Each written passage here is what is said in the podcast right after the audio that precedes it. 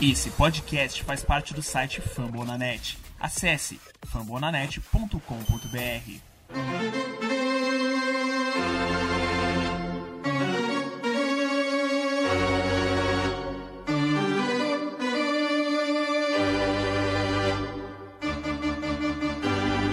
It's time for Dodger Baseball.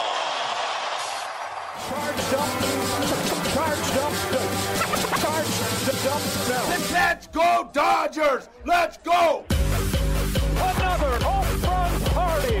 They, they just keep coming at you.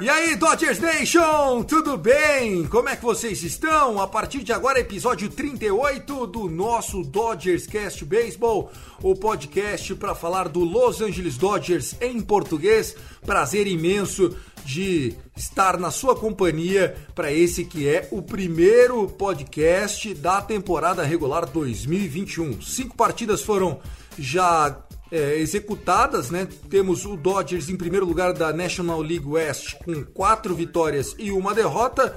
Derrota essa justamente na estreia, né? O Dodgers nesse momento, estamos gravando isso na tarde do dia 6 de abril, estamos numa four game winning streak, ou seja, quatro vitórias seguidas para o time de Doc, né, do Dave Roberts, um time que está quente no bastão, apesar de altos e baixos que são normais nesse início de temporada. Então temos um episódio bastante agitado. Serão dois blocos. No primeiro vamos analisar o que aconteceu até aqui, os principais destaques. No próximo bloco, no bloco 2, nós vamos fazer a seguinte reflexão: o que vem pela frente na próxima semana e esse time tem buraco? Será que estamos diante de um time que pode bater a tão sonhada marca do Seattle Mariners de mais de 115 vitórias em 162 jogos?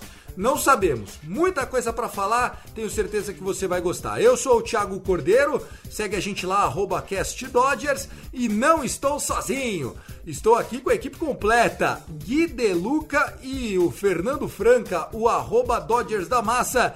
Começo falando com você, Fernandão, já com 900 seguidores, perfil Dodgers da Massa, uma referência para a torcida em português do Dodgers. Parabéns pela meta e seja bem-vindo à temporada 2021, né, Fernandão? Começou. Pô, é isso aí, Tiagão. Começou, felicidade completa, né? Apesar de um começo um tanto quanto turbulento, né? Aquela estreia do Kershaw não foi nada daquilo que a gente esperava, mas depois o time, como você falou, engrenou aí, foram quatro vitórias seguidas. É uma série legal agora aí contra Oakland. Eu tô muito feliz. Obrigado por suas palavras lá no Twitter, pelo Dodgers da Massa, usando como referência. 900 seguidores é uma meta muito legal, um número muito legal e vamos para mil porque essa temporada de beisebol tá muito boa. Exatamente, e digo que não é só uma referência, é uma inspiração pro Dodgers Cast. Gui Deluca faltou com a gente na última, não bateu a agenda, mas a gente fez questão de se unir para esse que é o primeiro episódio da temporada 2021. Nem pro maior corneteiro esse time tá dando muita chance, né, Gui? A gente sabe que o time tá correndo mal em bases, umas eliminações burras, AJ Pollock vem, enfim, espalhando farofa, o Kershaw não foi tudo isso, mas, meu amigo, vencer 4 de 5 nunca aconteceu na história do beisebol, então a gente não pode reclamar de barriga mais que cheia, né, Gui? Com certeza. Olá, todos os fãs dos Dodgers. Olá, Tiagão. Fala, Fernando. Uh, não dá pra reclamar mesmo. É óbvio que durante todos os jogos eu vou reclamar, eu vou cornetar, eu vou achar todos os defeitos. Mas, cara, é, eu tava até falando pro Fernandão agora em off. A hora que hoje, a hora que eu olhei pro para classificação e já vi que a gente tá lá sozinho em primeiro, o coração já ficou mais quentinho, já fiquei mais calminho. Então tá, tá tudo certo, tá tudo certo. Exatamente, gente. E ainda mais que estamos no meio de uma série contra o Oakland Athletics na casa deles. Isso significa que a gente pode usar o D-Age. Aí, meu amigo, me desculpa. Fica parecendo aquela carta do super trunfo, né? Você não tem um buraco na, na nossa lineup dá para poupar jogadores. A gente vai falar bastante disso a partir de agora, então seja bem-vindo. Esse podcast que faz parte da família Fumble na net, siga os caras arroba Fumble na net e também faz parte da família Rebatida Podcast. Aliás, segundona, dia 5, gravamos o primeiro episódio da temporada. Eu, o Guto do Yankees Brasil e o Tássio do Texas Rangers Brasil, né? O nosso trio de segunda-feira do Rebatida. E três horas depois, Lu Luke Zanganelli e Danilo Batista já estavam compartilhando o link no Spotify. Eu acho que essa é, vamos dizer assim, a melhor produção que um podcaster pode ter, né, Fernandão? Você grava o trampo com respeito e os caras em três horas colocam no ar também com muito carinho, vinhetado é, querendo ou não, a profissionalização do podcast em português para falar de beisebol. É um sonho de muitos, né, Fernandão? É muito legal, né, Tiagão? A gente vê que um esporte igual o beisebol, que pô, começou tão pequenininho e ainda, claro, precisa caminhar muita coisa aqui no Brasil. Já tem gente fazendo é, conteúdo, produzindo conteúdo com esse tipo de dedicação, com esse tipo de carinho, de atenção e sempre querendo levar a melhor informação, seja para o cara que é só fã do beisebol como, como um todo, ou porque ele é fã dos Dodgers, fã do San Diego, fã do, do Red Sox, de quem quer que seja. É muito legal ver um esporte crescendo no Brasil e é muito bom saber que a gente faz parte disso. Legal, eu fico feliz da vida. E é isso, pessoal. Então segue lá, Rebatida Podcast. Segue também o Famo na Net. E vamos lá, porque o podcast oficial para falar do Dodgers no Rebatida está no ar.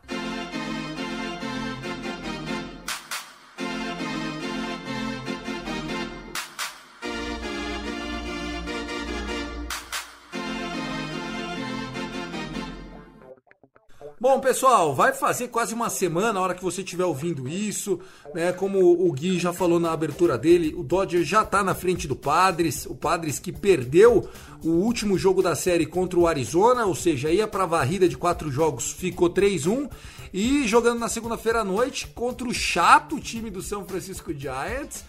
De Scalafini lá, deu uma silenciada, Tatis Junior machucou, a gente também teve lesão de, de grande estrela nossa, né, com o Corey Bellinger, mas enfim, o Padres, o Super Padres já tá atrás do Dodgers. Gui, pra gente agora começar a avaliar, o ano começou com uma derrota. Opening Day é sempre uma caixinha de surpresa, né? Parece um jogo de playoffs, né? O, a torcida do time da casa tá diferente. O Dodgers teve o lance bizarro do home run que virou single RBI do Corey Bellinger. Enfim, acho que foi um jogo que deu tudo é, a favor do Colorado. Eu acho que deu tudo errado pro, pro Dodgers, mas o que podia dar certo pro Colorado, deu. E aí perdemos um jogo que a gente poderia ter vencido e depois disso as coisas entraram no eixo. Você avalia assim também, Gui? Não, com certeza. O que mais me deixou puto é, é que foi desatenção, né? Foi um jogo com muita desatenção. O próprio lance bizarro do, do home run foi uma desatenção. A gente tem visto caras como Matt Beatty perdendo lances bestas por desatenção. Então é isso que deixa a gente bravo, né? É isso que, que faz a, galera falar, inclusive a gente mesmo falou sobre isso.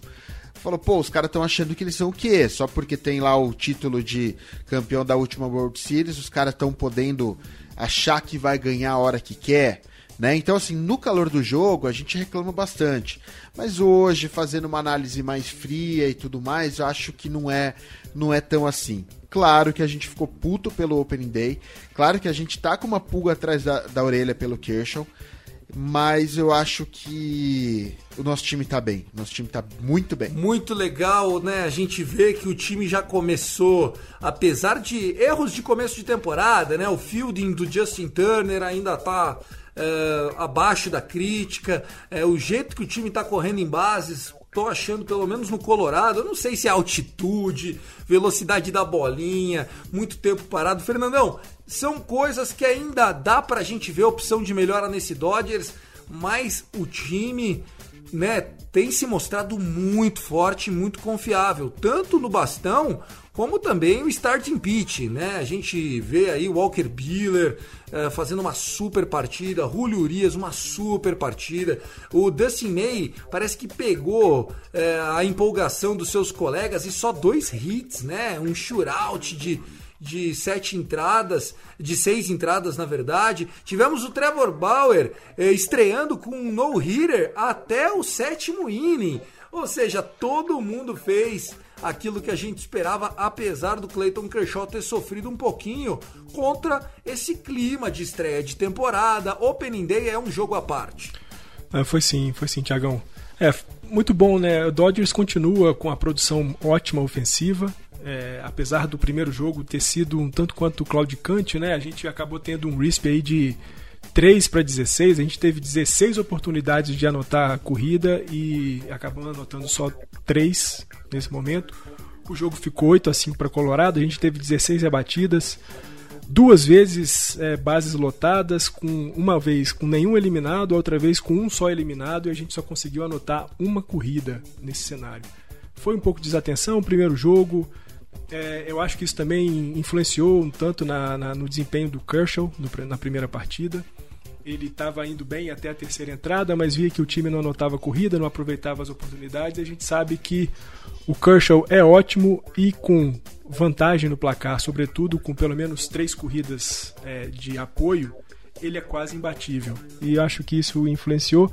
Mas, como você e o Gui já disseram, né, depois desse primeiro jogo que foi bastante ruim, que todo mundo ficou muito pé da vida, as coisas entraram no eixo. O Justin Turner ainda com alguns probleminhas ali para cruzar a bola da terceira para a primeira base, mas isso ele vai recuperar logo logo, é só mesmo para tirar assim que a ferrugem acabar, o JT volta a ser o grande defensor que ele é.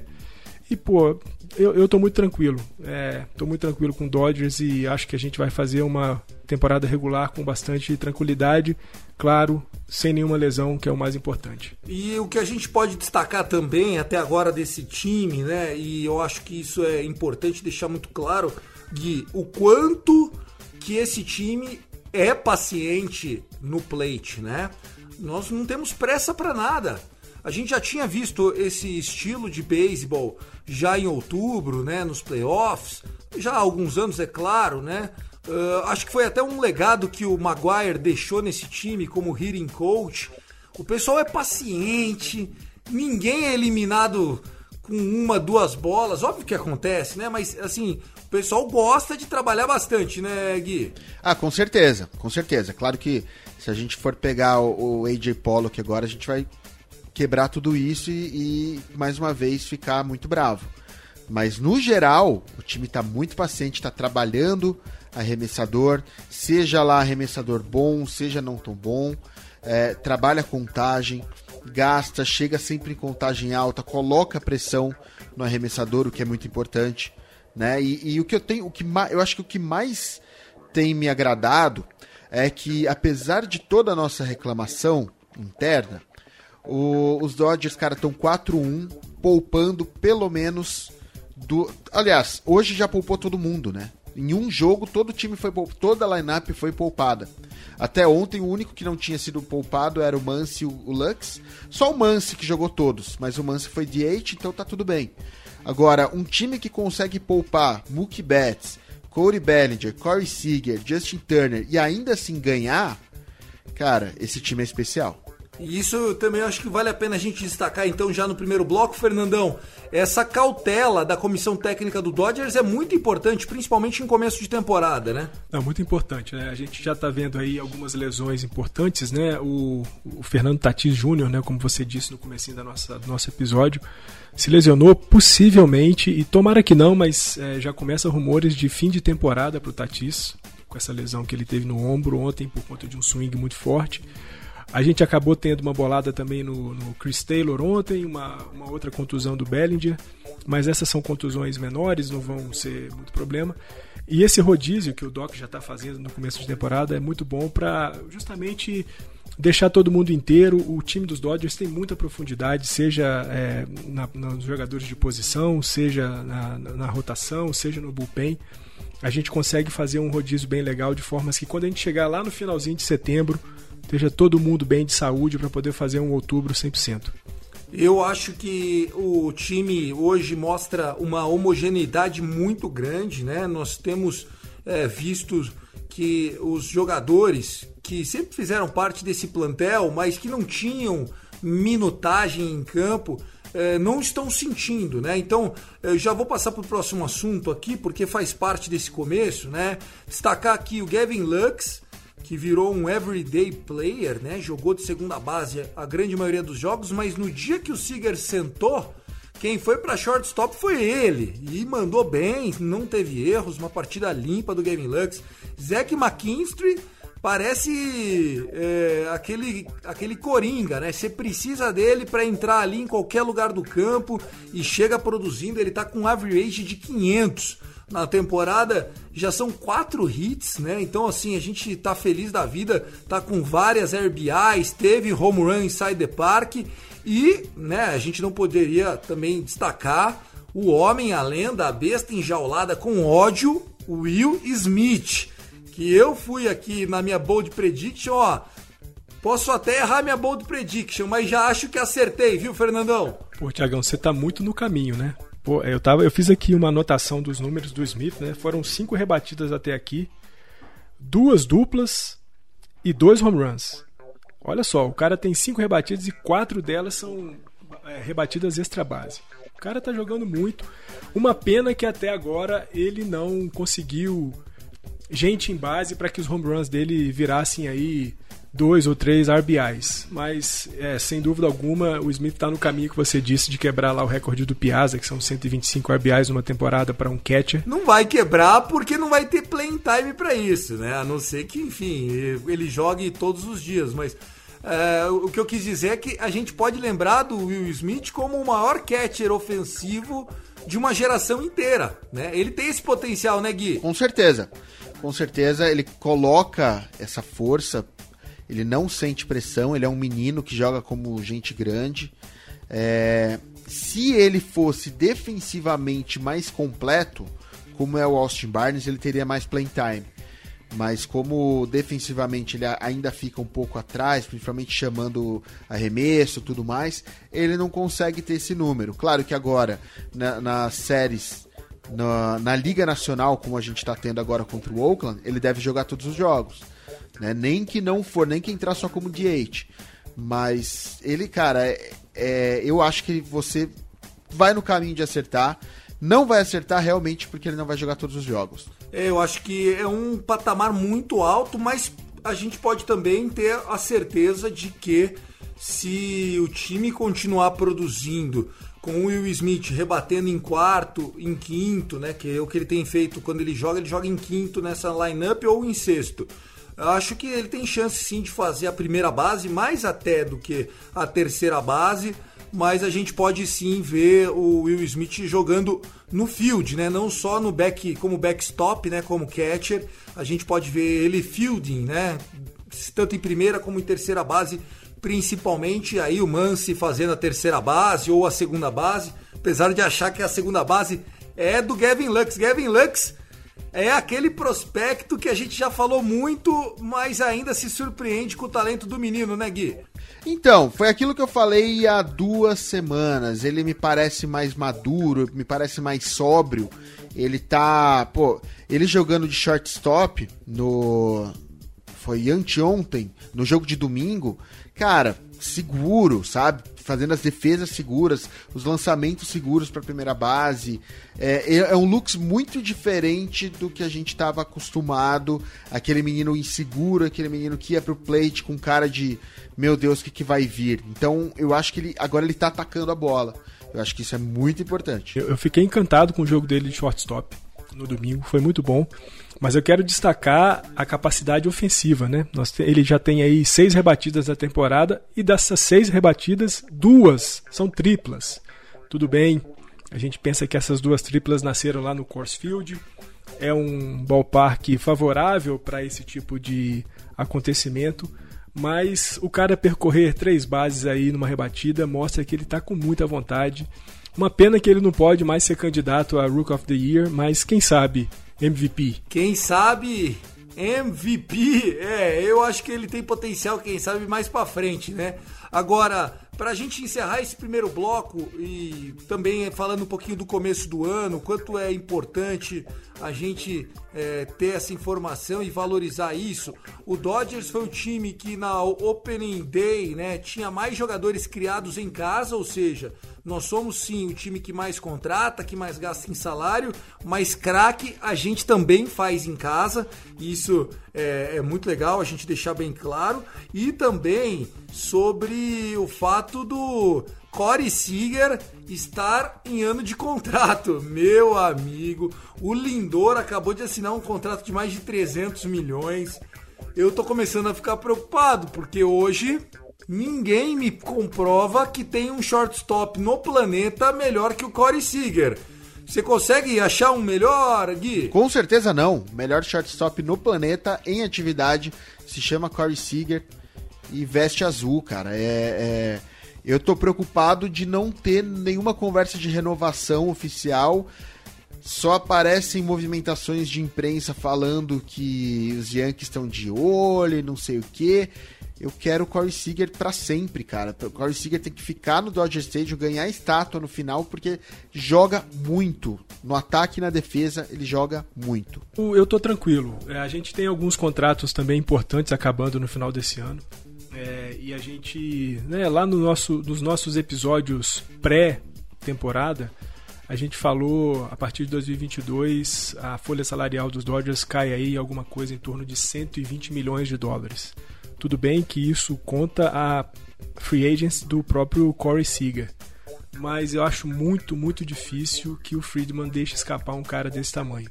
Até porque, como você e o Gui disseram, não tem nenhum shortstop hoje na liga melhor do que o Corey Seager. E o cara foi feito lá nos Dodgers, então tem amor, tem carinho envolvido nisso daí. E tem dinheiro também, né? Ele vai saber pedir o dinheiro que ele merece eu acho muito difícil que o Friedman não pague. A gente ainda vai ver até o meio dessa temporada as conversas de renovação, de extensão de contrato se esquentarem.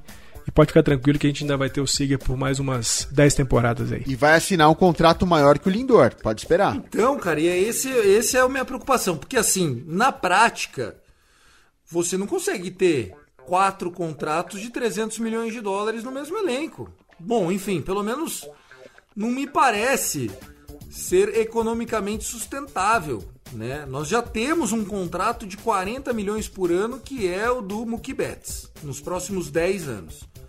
Nós já temos o, o próprio é, pitching staff demandando de um recurso grande. Né? Walker Buehler, dinheiro. Trevor Bauer é curto, mas enfim, também está de olho numa renovação, numa extensão de contrato. É, Julio Urias, a gente sabe que é especial, tem mais um, dois anos de contrato, depois vai ganhar um aumento. É, eu não sei, ou as coisas estão mesmo se construindo para a gente ter uma dinastia absurda. É, tá me parecendo aquela tempestade perfeita, Fernandão. Não, é sim, Tiagão, mas eu vou só te deixar tranquilo com uma coisa. É, a sabedoria, a sapiência do Friedman, né? Quando ele fez o contrato lá com, com o Betts, né? E que é um contrato que vai com a gente até 2033. Ele foi muito esperto, porque ele fez alguns. aquilo que os americanos chamam de deferrals, que são pagamentos adiados. Ou seja, o contrato do Betts com a gente vai até 2033. Mas ele recebe esse salário, esse contrato, até 2044 porque uma série de pagamentos dos anos de contrato foram jogados para frente. Como é que é? Então explica isso aí de novo, fala devagar para a galera entender. Não, a questão é, o contrato do, do Betis com a gente vai até 2033. É isso, são 12 anos de contrato a partir desse ano até 2033. Só que para que o contrato não fique muito pesado anualmente, o salário não fique muito alto, o que, que os Dodgers fizeram? De 2034 até 2044, o Betis vai receber algo em torno de 8 a 11 milhões de dólares durante esses anos, porque esses valores são valores que foram transferidos dos anos de contrato efetivo para que ele pudesse receber posteriormente, nos 10 anos seguintes. Ou seja, é a penduriqueta do Andrew Friedman. Exatamente. Isso foi feito também com o Lindor e foi feito também com o, Fernando Tatis em San Diego. Então essa é uma jogada que os, que os general managers, managers têm feito para que a folha de pagamento não fique muito pesada e você tenha espaço para ter contratos mais pesados. É possível que Dodgers tenha aí o contrato com Betts e com Seager na casa dos 300 milhões, sem que isso pese muito por conta justamente desses deferrals. Rapaz, você sabia dessa, Gui? Eu não sabia, tô assustado. Porque, cara, lá na frente a conta chega, né? Se fizer isso com o Betts, se fizer isso com o Seager, se fizer isso com o Belly também no ano que vem, daqui 10 anos a gente tá ferrado. Não, exatamente. Quando chegar em 2034, a gente tá pagando um time que já jogou há 10 anos atrás. Exato. Eu tô, eu tô assustado também. Bom, mas é isso. Vamos encerrar o primeiro bloco. Como vocês puderam ver, o Dodgers Cast chegando com tudo. E vamos lá que tem muito assunto. Agora nós vamos querer responder para você qual o buraco desse time. Pessoal, segundo bloco do nosso Dodgers Cast, episódio 38. Não deixe de recomendar, curtir, colocar para seguir. Se você gosta da gente, interage lá no arroba Dodgers da Massa, arroba Cast Dodgers. O Gui Deluca é arroba Gui Deluca. Segue lá o nosso perfil oficial da família Baseball de podcast, que é o arroba Rebatida Podcast. Uh, nós temos, no momento que você estiver assistindo, uh, ouvindo, na verdade, esse podcast, você vai já ter acompanhado provavelmente o jogo em que o Clayton Kershaw fez na noite desta terça-feira, 10h40 da noite, horário de Brasília. Eu vou correr com esse episódio para ver se eu lanço ele ainda antes da partida, mas provavelmente você só vai ter acesso a ele amanhã, quarta-feira, dia 7 de abril. Uh, o jogo da quarta-feira é à tarde. É Trevor Bauer contra Jesus Lusário as, é, é um 7 de abril, lá vai ser 4h37 da tarde. É isso mesmo, Fernandão? Joguinho matinê, meio-dia 37, horário de, Brasil, de, de Los Angeles? É isso aí, Tiagão. Na quarta-feira a gente não vai precisar dormir às 3 horas da manhã, igual eu dormi ontem, né? Então tá mais tranquilo, dá pra ver o joguinho às 4, vai até ali às 7 horas e dá para jantar, comer tranquilo e dormir ali pelas 11, meia-noite sem problema nenhum. Tá, então só pra gente terminar de projetar, Uh, nós teremos nessa, nesse dia 6 Clayton Kershaw contra o Chris Bassett. O Bassett que apanhou uh, do Houston Astros no Opening Day. E na quarta-feira o Trevor Bauer, que o, os números de ERA de 5.68 não mostram o que foi o jogo dele. Ele fez uma partidaça. Aliás, ele tinha que ter saído já no sexto inning, mas como ele estava com um no-hitter, o David Roberts achou chato tirar ele. E aí ele acabou dando uma complicadinha de leve, mas vai pegar o Jesus Lusário, que também jogou pouco e apanhou muito.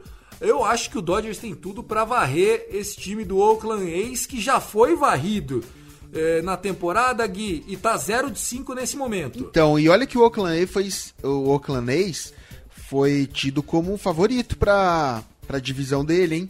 Esse começo deles aí tá bem estranho, mas eu, eu cara, eu não consigo ver. Eu, vendo o time que entrou em campo ontem, deles, com esses arremessadores que nenhum deles inspira confiança, não dá para esperar que os caras aprontem para cima da gente, não. Ainda mais que eles apanharam e foi muito do Houston Astros. Muito. Né?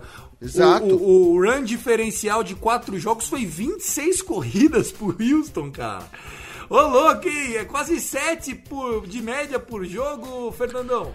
Então, Tiagão, o, o Oakland né, é um time que depende muito da sua produção ofensiva. E por enquanto, o Matt Chapman, Matt Olson, né, o Canha, o Canha já apareceu, mas o Olson e o Chapman ainda não apareceram.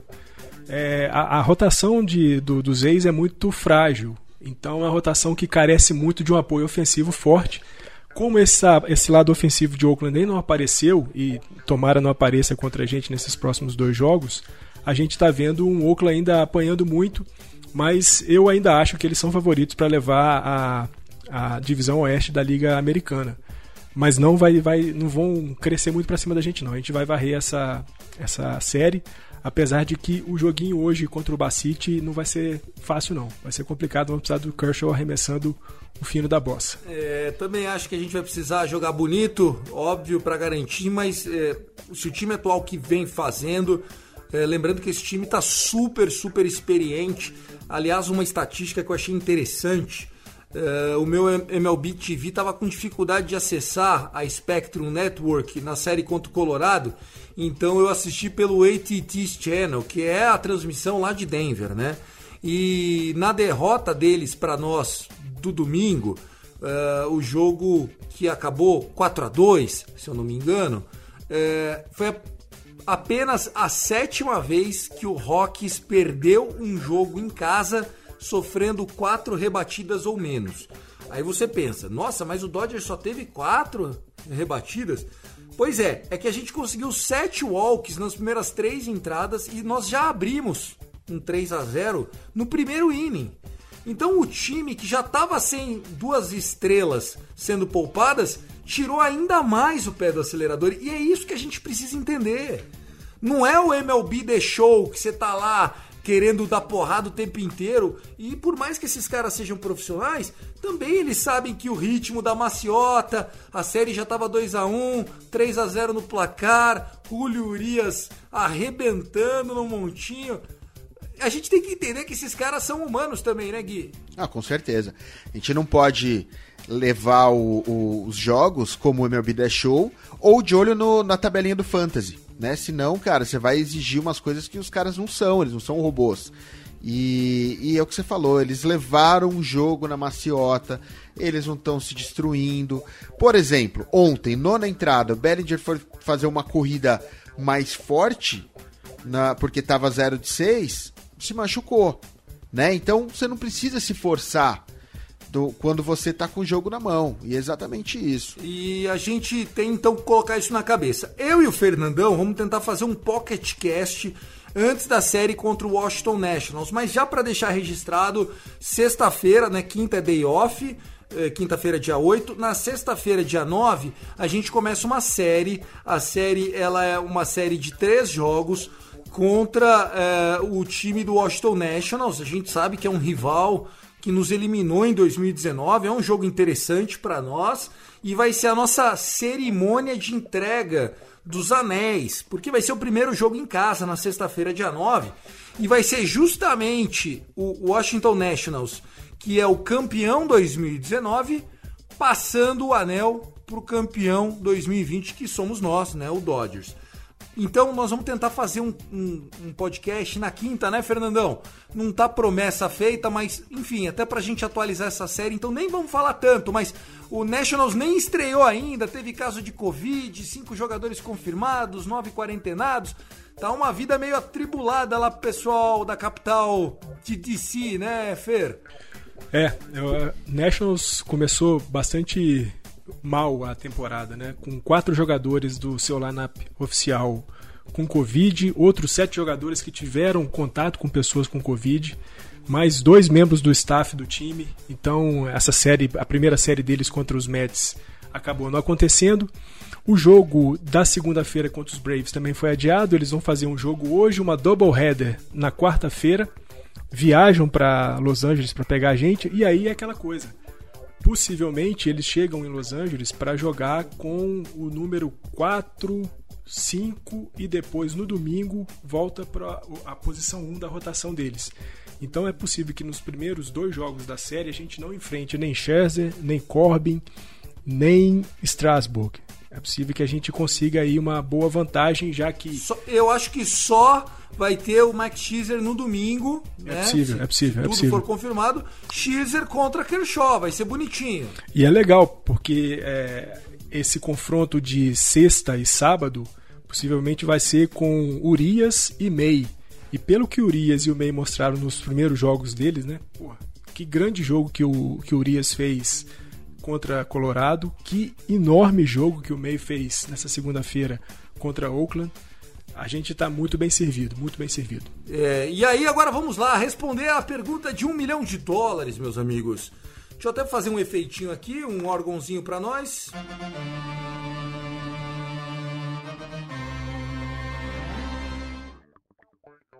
Bom, a pergunta: esse time tem algum buraco? Qual é o buraco? Quando eu falo um buraco, é qual é o lugar que nós estamos desprotegidos enquanto agremiação, né? Enquanto esse staff de 40 jogadores, esse roster de 26 atletas Temos buraco nesse time? Se sim, qual é? Começando com você, Gui Deluca. Depois de cinco jogos, você consegue enxergar um defeito desse time?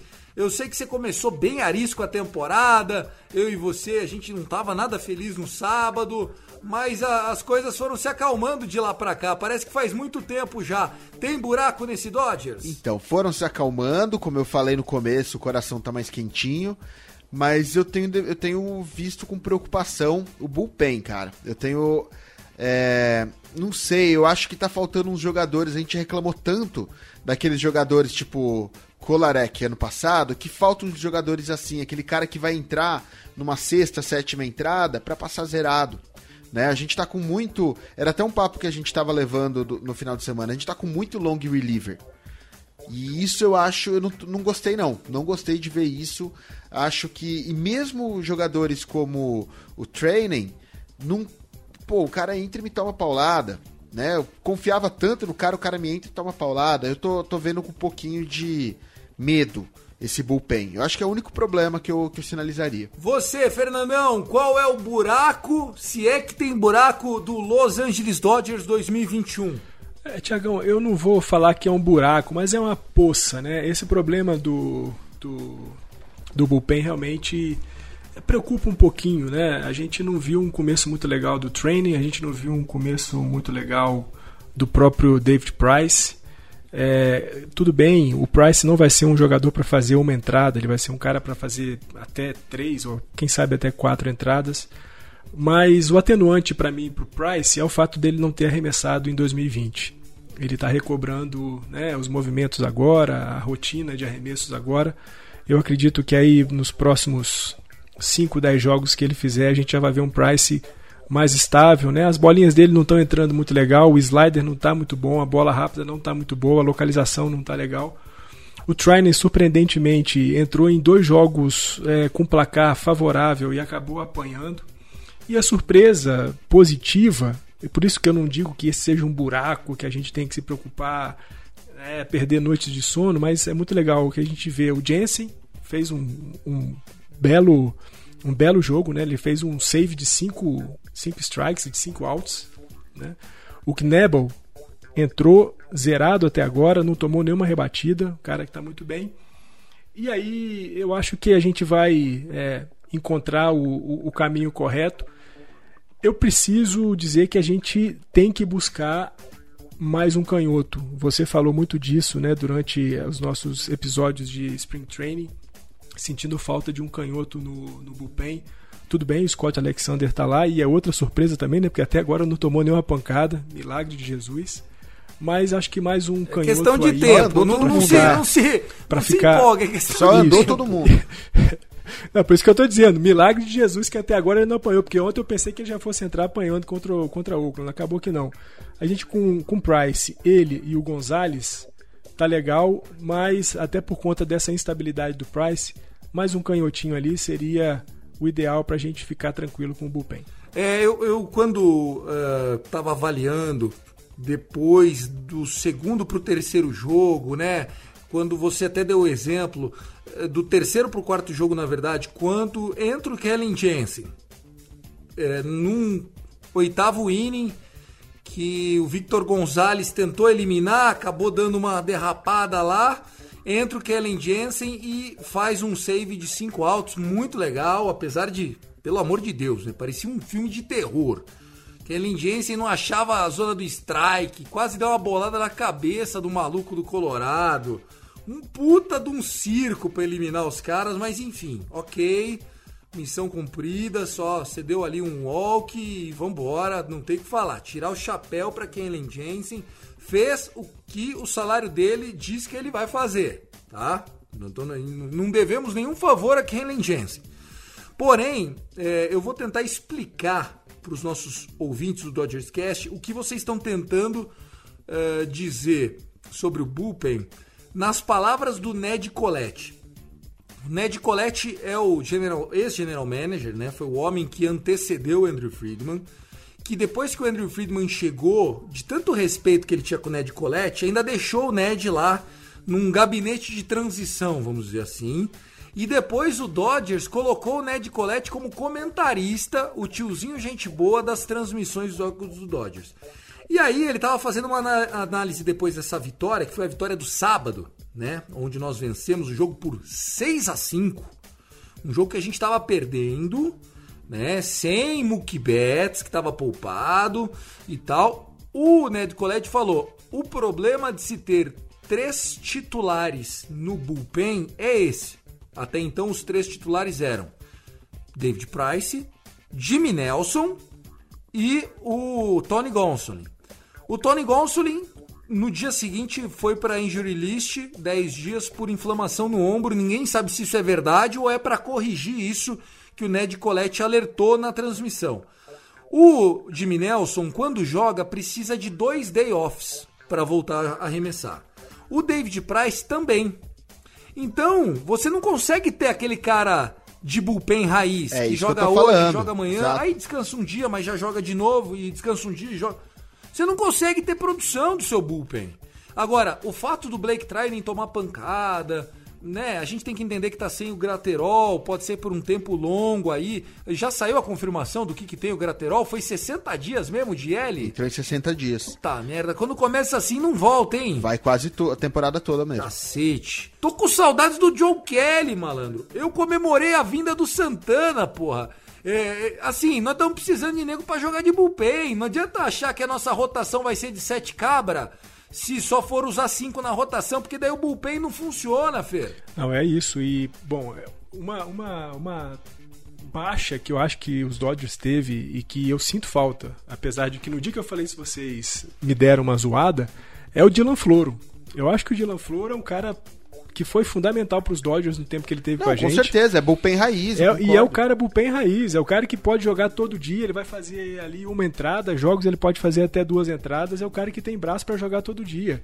E a gente precisa de um cara desse, né? O Joey Kelly tá na, na injury list também de 10 dias, a gente não sabe exatamente o que, que ele tem, é uma inflamação no ombro, mas porra, todo mundo nos Dodgers tá com inflamação no ombro, é o Tony Gonzalez, é o Joey Kelly, é o Brusda- Brusdar Graterol que tá aí na lista de 60 dias. A gente não sabe que esses caras vão se esses caras vão voltar, quando é que esses caras vão voltar.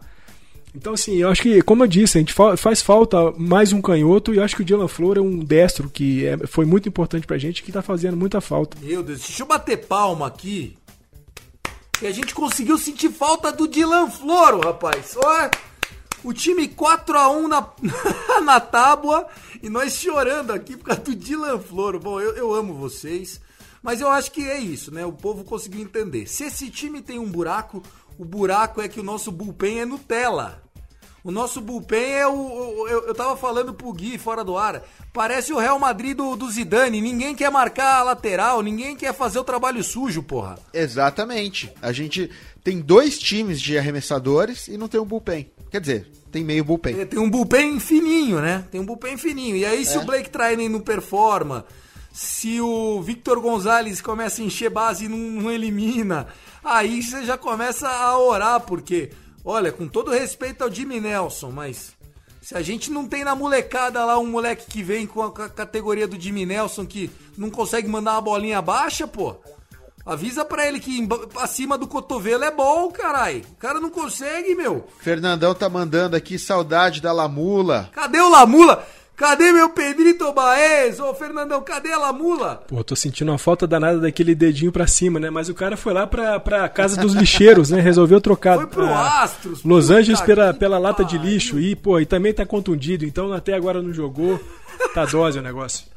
Ele tá contundido no Astros, então eu acho é pouco, porra. Bom, é isso. Se o time tem buraco, é o Bullpen Nutella. E a gente encerra aqui o segundo bloco. Vamos pras rapidinhas do terceiro bloco. Esse é o Dodgers Cast. Bom, vamos lá. Toca a sirene e chama o assunto. O primeiro deles é o mais polêmico. Prestação de serviço também, né? Falando da comunidade de uma maneira geral. A buzinada vai agora e volta com o Gui De Luca.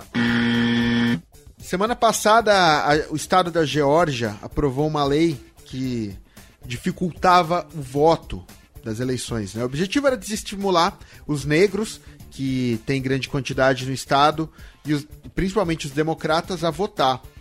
É, agora está rolando uma pressão, começou uma pressão de, de empresários, e para voltar esta lei, e a MLB entrou nessa. Isso significa que a MLB tirou de Atlanta, que é a cidade da Geórgia, o direito de sediar o All-Star Game 2021. Então o All-Star Game já foi confirmado em Colorado, Denver, é, e saiu do All-Star Game, saiu de Atlanta. Por que, que eu estou trazendo essa notícia agora, até como, como prestação de serviços? Porque o Dave Roberts apoiou a decisão da MLB. Então eu acho que foi um movimento inesperado do, do Friedman. É, do Friedman não, desculpa, vou repetir. É, é, falei errado. Eu acho que foi um movimento inesperado do Rob Manfred, porque ele é o mais em cima do muro possível, tá? Então, com certeza tem forças de empresa por trás disso, mas achei uma atitude certa, uma das primeiras atitudes certas do nosso querido Manfredo em anos de anos tomando conta da MLB. Como o Gui disse, né, o Manfred que é sempre um cara muito em cima do muro, né, muito contemporizador, haja vista a punição, coloque aí umas 50 aspas nessa punição que ele deu aos Astros por conta do escândalo de roubo de sinais da World Series de 2017, é, fez essa mudança, é inesperada, mas como o Gui disse, né, tem alguma pressão econômica por trás? Sim, tem uma pressão forte por trás. Coca-Cola e Delta, Coca-Cola e Delta, que tem sua sede no estado da Geórgia, Coca-Cola especificamente com a sua sede em Atlanta, fizeram pressão dizendo: se o All-Star Game continuar sendo em Atlanta, depois da aprovação dessa lei que inibe, que restringe o voto negro no estado, nós não apoiaremos mais a realização, nós não colocaremos mais dinheiro nesse jogo. E aí o Manfredo, que não é bobo, né? É contemporizador, mas não gosta de perder dinheiro, é, aceitou a pressão. Eu acho que, assim, de certa maneira, ainda tenha sido uma pressão aceitável. Eu acho que a democracia não deve ser nunca restringida, a democracia deve ser ampliada. E é importante que numa democracia liberal de cunho capitalista como essa que a gente vive pelo mundo inteiro, o voto é a maior expressão democrática. E se você inibe a expressão do voto, você está inibindo, inibindo a democracia. Tá, vamos lá. Eu queria só fazer duas reflexões. A primeira é que o que alega né, a situação é que o governador do estado da Geórgia, que é republicano, ou seja, que é do partido de oposição ao Joe Biden, seria do partido do ex-presidente Trump, diz que a MLB está politizando, né? Está, vamos dizer assim, trazendo a política para o esporte e que o que ele fez é, era algo que eh, na teoria daria apenas um acesso mais facilitado e remoto, porque pelo que eu entendi da proposta deles que foi aprovada é eles vão facilitar o voto uh, online, à distância, ou seja, quem tem dinheiro, quem tem, enfim, acesso à internet e tal, vai poder votar sem fazer nada. E o, o, o negro, ou o menos assistido, o pessoal das comunidades mais carentes ali da Geórgia, vão ter que continuar indo para postos votar, enfim você acaba é, não facilitando a vida de quem tem mais dificuldade de acesso ao voto. Não que você está restringindo o acesso ao voto de alguém, foi o que eu entendi. Mas o que eu, me causou um pouco de, de surpresa é que assim, eu não gosto quando o esporte fala de política é, que não seja uma causa acima de um ponto de, de, de, de, vista, né? Eu acho que o esporte foi, fez um golaço quando abordou o, o Black Lives Matter, né? Quando abordou Vidas Negras Importam. Pô, golaço. Esporte é isso, é conscientização, fim do racismo e tipo, esse tipo de coisa. Agora, quando o esporte ele toma um lado em cima de uma narrativa, eu tendo a ficar preocupado porque eu posso gostar dela hoje e posso discordar dela amanhã. Enfim, é, me causou surpresa.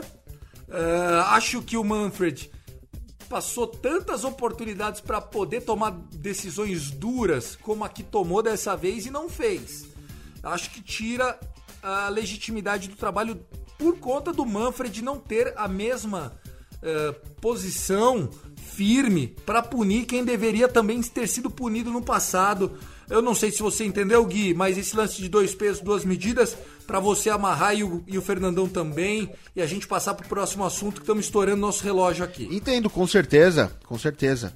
É, acho que, que o Manfred, na verdade, ele se queima politicamente durante toda a, a trajetória dele como comissionário. Mas, e no final, quando ele toma uma um pouquinho com mais nexo, ele sai um pouquinho desestabilizado porque falou: opa, peraí, isso não é normal dele. Foi o que eu falei, foi completamente inesperado e o Fernandão completou brilhantemente, dando nome aos bois. Quem eram as empresas que que estavam em cima disso. E, meu amigo, dentro da Geórgia você não mexe com a Coca-Cola. É, melhor não, né? É melhor não. Fernandão, você queria comentar mais alguma coisa para a gente passar para a sua buzininha? Tiago, eu vou fechar só dizendo o seguinte, né? Um dos, dos pontos dessa lei né, de inibição, de dificuldade de votar na Geórgia, ela traz alguns obstáculos para o voto dentro das igrejas. É, a gente sabe que a comunidade negra americana é muito ligada às igrejas pentecostais e eram nas igrejas um dos pontos de votação fundamentais para essa população negra da Geórgia um dos pontos da lei dificulta ou quase extingue a possibilidade de que essas é, comunidades religiosas sejam pontos de votação. E aí, quando a gente está falando de comunidade religiosa, nós estamos falando de comunidade negra, e quando essas pessoas acabam tendo seu acesso ao voto um tanto quanto dificultado, a gente volta para a questão do Black Lives Matter. Querendo ou não, isso tem impacto no racismo, tem impacto no racismo estrutural e eu acho que tudo bem, ainda que a pressão econômica tenha falado mais forte para o Manfred. É, a decisão me parece importante porque ela sinaliza uma tendência, não só na MLB, mas também nas outras ligas de esporte americanos, que é uma luta constante contra o racismo. Olha aí, Tiagão. Vou falar de novo do nosso Dodgers, né? Mais uma vez. Vou falar do Justin Turner. Jogo de ontem, na segunda-feira, contra o Oakland A's. Ele chegou a 501 rebatidas impulsionadas na carreira. São 800 jogos pelos Dodgers. E o mais incrível, primeira vez que o nosso JT rebate um home run antes do dia 27 de abril. Ou seja, a carreira do cara que começou lá em 2009, ele nunca tinha rebatido um home run antes dessa data.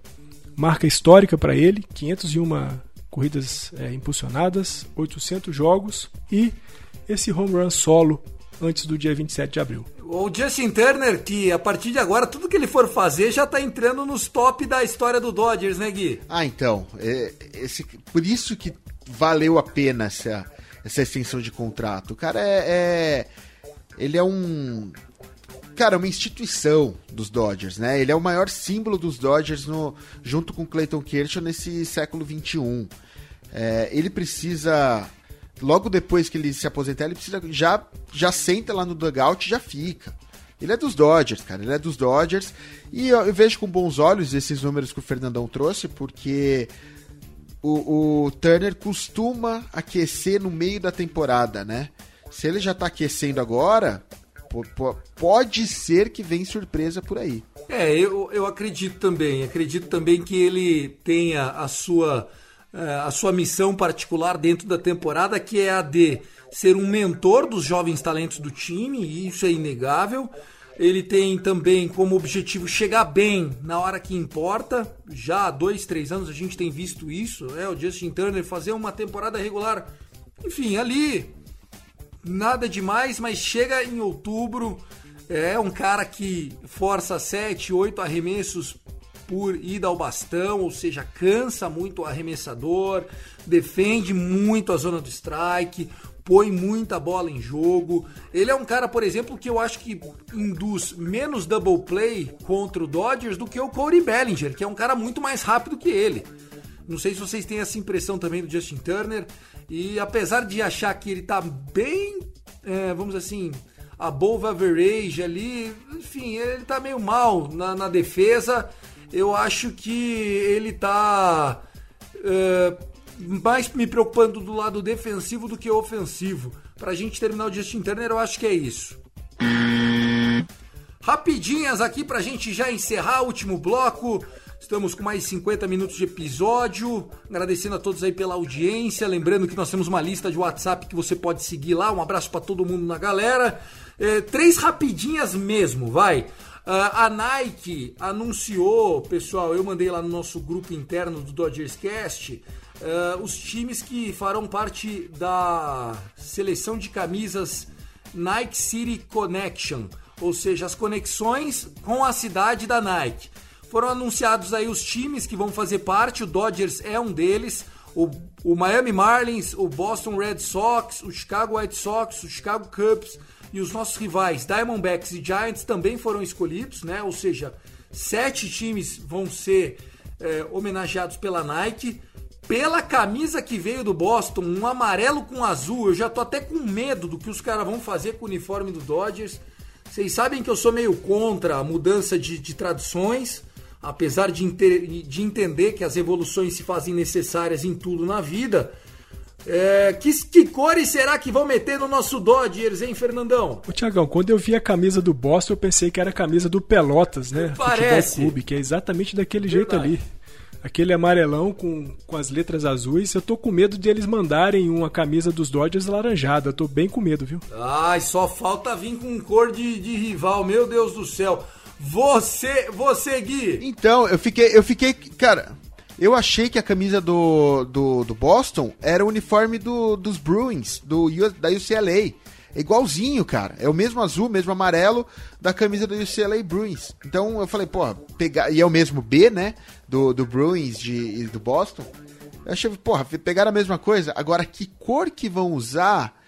Cara, do mesmo jeito que a Nike fez o azul em cima do dourado dos Lakers, eu acho que vem um dourado ah, pra cima dourado que, inclusive, vai ser o detalhe da camisa inaugural que nós vamos jogar a partir de sexta-feira contra o Washington Nationals, apenas nessa série inaugural, para comemorar né, a World Series, o título de 2020, também terá detalhes em dourado. Mais uma rapidinha aqui, é, o David Vassé, que é The Dodgers Favorite Insider, né, o, o jornalista favorito da torcida, o David Vassé anunciou e começou na última quarta-feira é, um podcast novo. Ele e o André Itche se chama Extra Innings.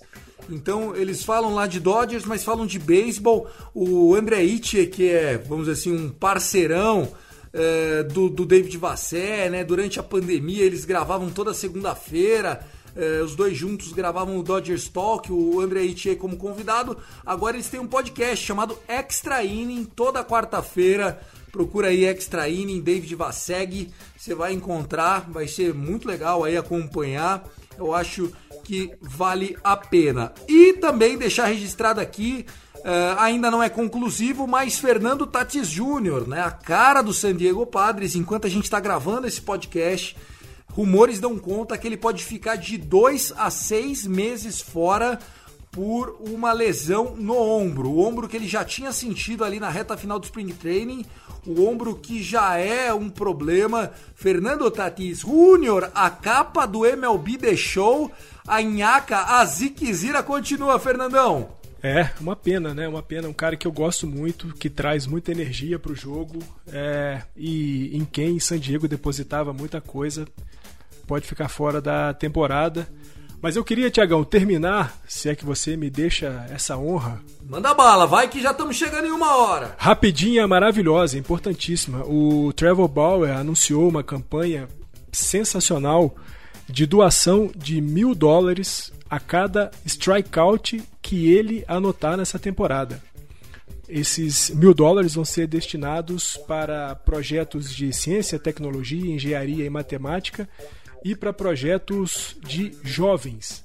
Ou seja, primeiro jogo do Bauer na temporada foram 10 strikeouts, 10 mil dólares que ele vai doar para esse tipo de projeto. O Bauer é, é, é, é, temperamental, o Bauer é um cara meio loucão, mas tem iniciativas também muito bonitas. Você, Gui Deluca, um abraço, uma boa semana e Gol Dodgers, querido. Você acha que na próxima terça-feira a gente tem cinco jogos até lá, nós estamos 4-1. Qual vai ser, uh, vamos dizer, o standing nosso depois dos dois jogos contra o Ace e também dos três jogos contra o Nationals? Voltaremos, são mais cinco jogos, né? Voltaremos 8-2 com, com muita alegria. É, uma derrotinha aí só para não se achar muito, e é isso. Agradeço todo mundo pela presença. Um beijo, um abraço para todo mundo. Boa semana, galera. Tamo junto. Até a semana que vem. Valeu, Tiagão. Valeu, Fernando. Go Dodgers! Ah, eu vou assinar embaixo o que o Gui disse. 8 a 2 a gente tem que perder um joguinho aí, pra, porque duas varridas seguidas contra Oakland e contra Nationals pode ser que o pessoal calce o salto alto que começaram lá na temporada contra Colorado. Vamos em frente. Let's go Dodgers. É isso, gente. Um abraço. Não deixe de seguir a gente, arroba castdodgers, arroba Dodgers da Massa, arroba Guideluca. Valeu mais uma vez, família Fumble na net aí por hospedar esse episódio. Fiquem em paz, uma boa semana e se puderem, por favor, mantenham o distanciamento social, vacina sim. I love LA, go Dodgers! I love LA.